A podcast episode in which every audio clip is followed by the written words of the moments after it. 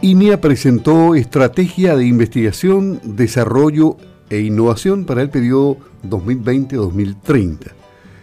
Hoy profundizará en ella Marta Alfaro, subdirectora del INEA en estas áreas. Ella es la subdirectora de Investigación, Desarrollo e Innovación de INEA y sabremos también su opinión de la COP26. Pero comencemos por el tema de investigación, desarrollo e innovación, saludando primero a Marta Alfaro, que ya está en la línea telefónica. ¿Cómo está? Muy buenos días. Hola, muy buenos días. Gusto de tenerla aquí en Campo al Día. ¿eh?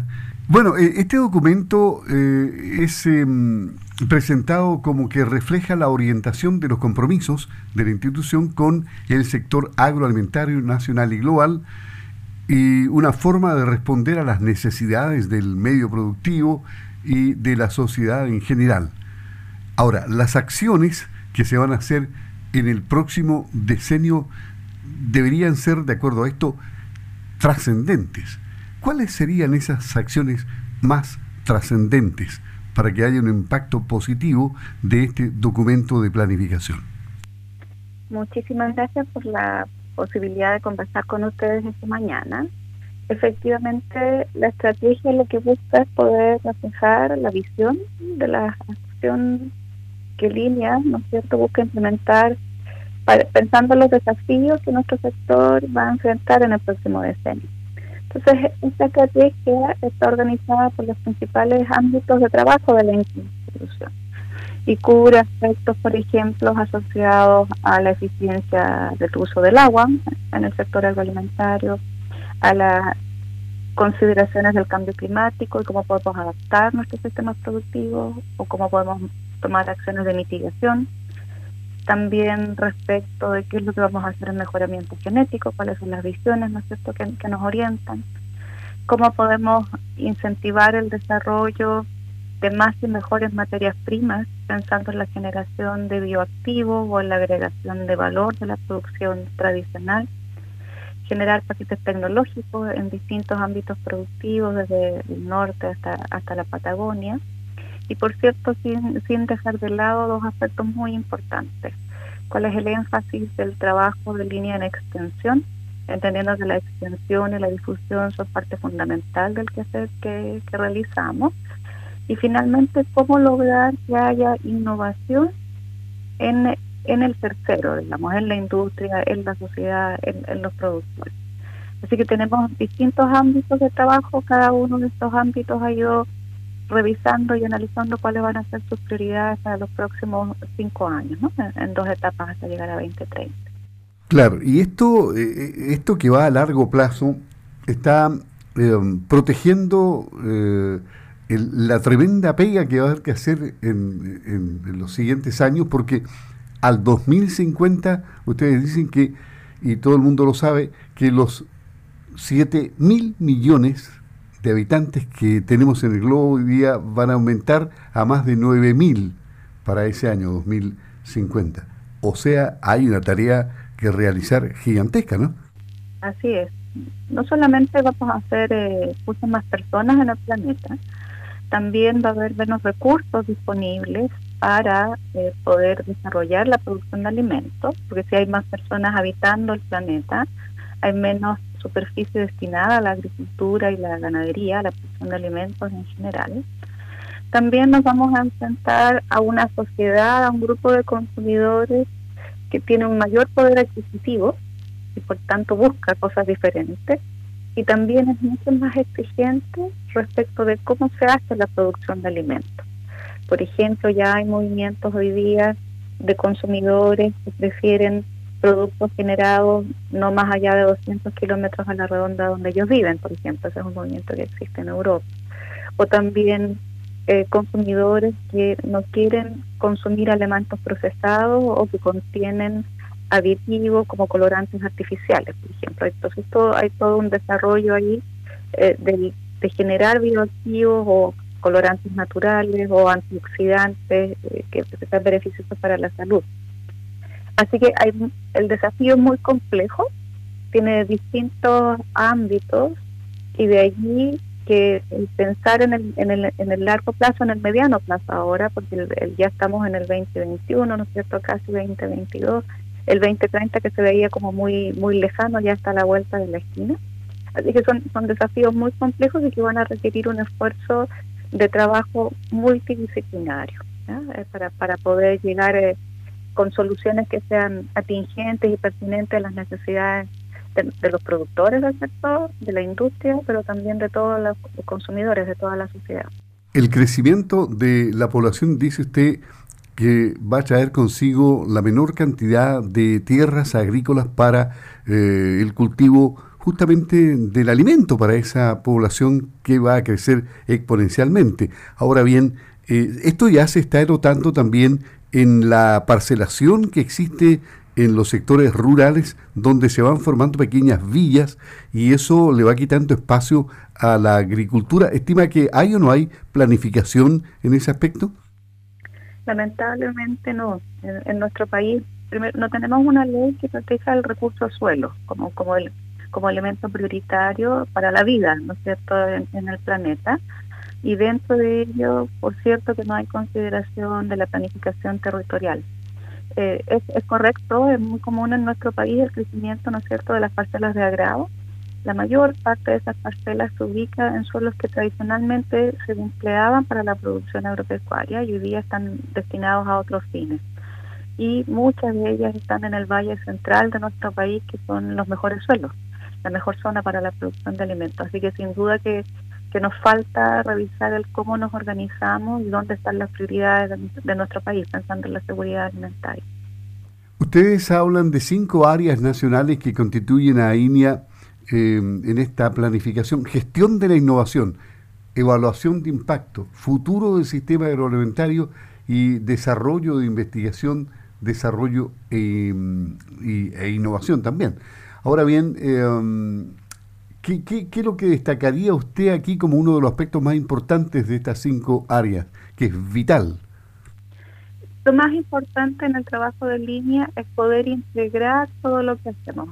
¿A qué me refiero con esto? Que hay grupos de trabajo que generan conocimiento, investigación más básica, eso se integra a la investigación aplicada que hacemos en el campo con los productores, al desarrollo de prototipos y paquetes tecnológicos que se difunden, ¿no es cierto?, y se transfieren, por ejemplo, a través de los grupos de transferencia que tiene la institución para finalmente lograr innovación. Hay muy pocas entidades en Chile y, por cierto, en el mundo que son capaces de, en su aproximación al desarrollo de soluciones para el sector agroalimentario, que pueden integrar toda esta cadena al interior de la misma institución. Esa es una de las principales fortalezas de nuestra institución. Y lo otro que sin duda es muy importante en cómo desarrollamos nuestro trabajo es la cobertura territorial que tiene Línea.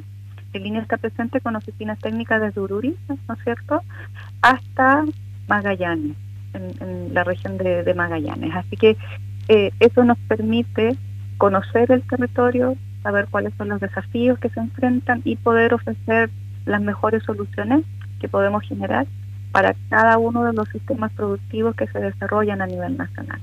Para acercar un poco más la investigación a lo que se está haciendo, por ejemplo, aquí cerca, en Remehue, eh, se habla ahí de las dietas con pepa de algodón que pueden ayudar a mitigar la emisión de metano del ganado lechero a pastoreo. Esta es una buena investigación. ¿eh? Sí, claro. Un eje importante del trabajo que realizamos tiene que ver con generar soluciones que permitan reducir las emisiones de gases de efecto invernadero de nuestro sector. El, ejemplo que, que usted menciona tiene que ver con aumentar la eficiencia de la dieta de los animales que están en, pastoreo. Así como, como la pepita de algodón, hemos evaluado previamente otras fuentes con mayor contenido de, energía, ¿no es para lograr un mejor balance de proteína-energía en el rumen y, aumentar la eficiencia del consumo de la pradera que se realiza. También estamos evaluando hoy día todavía como prototipo el, potencial que tienen el uso de las algas, ¿no es cierto?, que crecen en, en, nuestra costa, que son tan abundantes en Chile, eh, como una fuente que ayude también a mitigar las emisiones de metano del ganado. En otro ámbito también tenemos desarrollo para formas de tratar los purines, por ejemplo, antes de aplicarlos al suelo para reducir las pérdidas que, se generan potencialmente y el desarrollo de nuevas alternativas de fertilización, todas orientadas a reducir las emisiones de estos gases, ¿no es cierto?, de nuestros sistemas ganaderos acá en el sur. Y finalmente estamos conversando con Marta Alfaro, subdirectora de Investigación, Desarrollo e Innovación de Línea. Finalmente queremos escuchar su opinión del Pacto Climático de Glasgow, firmado por casi 200 países, y que, bueno, deja críticas y, también eh, deja a algunos medianamente tranquilos, principalmente porque se entrega recursos a los países eh, más pobres por 100 mil millones de dólares, pero expertos dicen que se necesitarían realmente 300 mil millones para que el impacto sea mucho más eh, importante. ¿cómo, ¿Cómo ve el trabajo que se hizo en definitiva en estos días ahí en Glasgow? Siempre son eh, reuniones complejas. La COP agrupa a 197 países y las decisiones se toman por consenso. Ese es el mayor desafío que existe, que todos quienes participan, o los representantes de todos los países que participan, puedan de común acuerdo generar esta hoja de ruta que va avanzando de un año a otro. E, efectivamente, hubo avances este año, eh, pero desde mi perspectiva han sido insuficientes. Cosas positivas que ocurrieron este año es que, si ustedes se este, recuerdan, los países firmaron el Acuerdo de París del 2015 que establece como esta mirada y relevancia de la necesidad de mitigar las emisiones de gases en el mundo y mantener el incremento de temperatura del planeta no más allá de 1.5 grados sobre la temperatura que existía antes de la era preindustrial. Entonces, esa era la gran meta que establecía el Acuerdo de París. Sin embargo, y el Acuerdo de París partió oficialmente el año pasado, el año 2020. Sin embargo, la, planificación y la hoja de ruta para realizar el trabajo al alero del Acuerdo de París no estaba completa. No se lograba este acuerdo por consenso para que existiera una reportería estandarizada y transparente de todos los países. Eso se logró este año y eso sin duda que es un tremendo avance. Sin embargo, las metas que han establecido los países de reducción de emisiones de gases de efecto invernadero no son suficientes para contener este incremento de la temperatura en no más de 1.5 grados. Antes del Acuerdo de París, 15 años atrás, se preveía que la temperatura del planeta al 2030, 2050 iba a subir 3.5 grados. Con, con los compromisos de reducción que hay ahora, más o menos llegamos a los 2,3 grados. O sea, ha habido un efecto en, el tiempo de todos estos compromisos de los que los países han ido tomando en reducir sus emisiones. Sin embargo, no es suficiente para mantener esta alza no más allá de 1.5. ¿Por qué es tan importante la barrera de 1.5? Porque se estima que sobre, incrementos por sobre 1.5 grados, van a generar trastornos muy importantes del ecosistema terrestre se perdería buena parte, por ejemplo, eh, de, especies, de la biodiversidad que existe, afectaría también eh, a la vida marina, ¿no es cierto? Entonces, los cambios que se producirían en el planeta serían muy fuertes si es que la temperatura aumenta por 1.5 grados. Entonces, en ese sentido, el, avance este, en esta reunión fue pequeño, fue bajo sí hay una intención de que los países puedan, en vez de actualizar sus compromisos al año 2025, que era la, mirada inicial, puedan adelantar esa entrega de información al año 2023, un par de años más. Eso es importante porque cada vez que el país actualiza sus compromisos debe hacerlo en un sentido de ambición, es decir, los compromisos que nuestro país, por ejemplo, de a conocer el 2023 deben ser con mayor ambición de reducción que los que hoy día tienen. Y eso forzaría, ¿no es cierto?, una acción climática más significativa a nivel global. Sin embargo, esa, entrega de información el año 2023 hasta ahora es voluntaria. El otro punto que es eh, muy deficitario y que ha costado mucho avanzar es precisamente la entrega de esos 100 billones de dólares que es un pozo que los países desarrollados debían generar para que existiera eh, recursos disponibles para países en desarrollo, ¿no es cierto?, para alcanzar la adaptación a estos nuevos escenarios de cambio climático. Ese pozo debía estar disponible en el año 2020 y no ha estado. Ahora se ha desplazado ese compromiso hasta el 2025. Muchos países han desarrollados han explicado que producto de la pandemia, ¿no es cierto?, no ha sido posible destinar los fondos que estaban originalmente para estos fines a ello, puesto que han tenido que, cubrir otras necesidades y, eso todos lo entendemos, ¿verdad? Todos, todos lo hemos vivido. Entonces, se ha desplazado este compromiso hasta el año 2025, se ha hecho ver, como bien dice usted, que los 100 billones de dólares no son suficientes, que se requiere un monto mucho más alto que eso, pero todavía estamos lejos de que haya contribuciones concretas en los países en desarrollo para ayudar a la, perdón, a los países desarrollados para ayudar a los países en desarrollo en esta adaptación. ¿Por qué se piensa desde esa perspectiva? ¿Y qué es lo que lo que piden los países en desarrollo? Finalmente que los niveles de calentamiento global que vemos hoy día son productos del desarrollo que hoy día ya exhiben los países desarrollados. O sea, son desarrollados porque ya han hecho la generación de gases, la, la explotación de los recursos naturales, etcétera. Entonces, ese derecho, ¿no es cierto?, a compensar desarrollo sin tener que aumentar las emisiones es lo que piden los países en desarrollo y por eso es que se, ve la necesidad de crear este fondo. Muy bien. Eh. Perdón. No, termina.